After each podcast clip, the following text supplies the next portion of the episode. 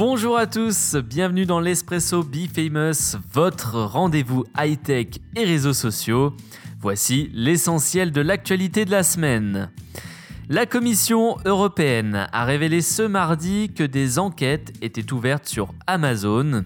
L'entreprise de Jeff Bezos est accusée de concurrence déloyale. En effet, une première enquête a déterminé qu'un certain nombre de données privées étaient utilisées pour définir les stratégies de vente. En clair, la marketplace est en mesure d'adapter ses offres en fonction de ses concurrents. Une seconde enquête a d'ailleurs été ouverte puisque les produits Prime pourraient davantage être mis en avant que les produits des vendeurs indépendants. Affaire à suivre. Alexandria Ocasio-Cortez, femme politique des États-Unis, a récemment déclaré que la publicité sur Facebook constituait un rôle crucial dans les élections américaines. Cette communicante aguerrie explique que si l'on ne dépense pas 200 000 dollars dans un certain nombre d'actions sur Facebook, on ne fait pas ce qu'il faut.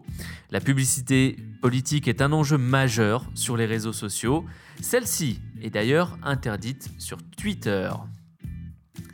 La société Zoom a bel et bien induit en erreur ses utilisateurs.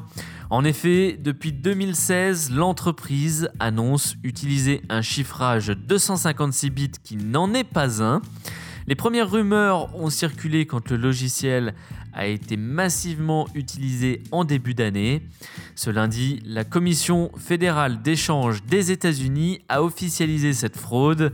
Il faut noter la possible utilisation de Zoom par des agents chinois pour espionner certains utilisateurs étrangers.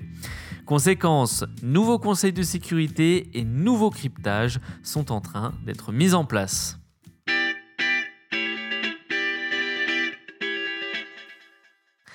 On termine cette édition avec BIC, la célèbre enseigne d'objets jetables.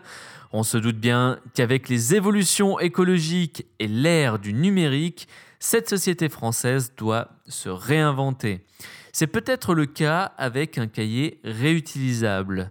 Le concept est né d'une start-up américaine appelée Rocketbook qui vient d'être rachetée par Bic. C'est un cahier avec un nombre de pages réduit. Celles-ci sont des modèles, des templates où vous écrivez, vous scannez votre page avec votre mobile, puis effacez le tout grâce à la friction. Le cahier devient donc une surface temporaire et vos données sont numérisées et stocké sur votre appareil ou votre cloud.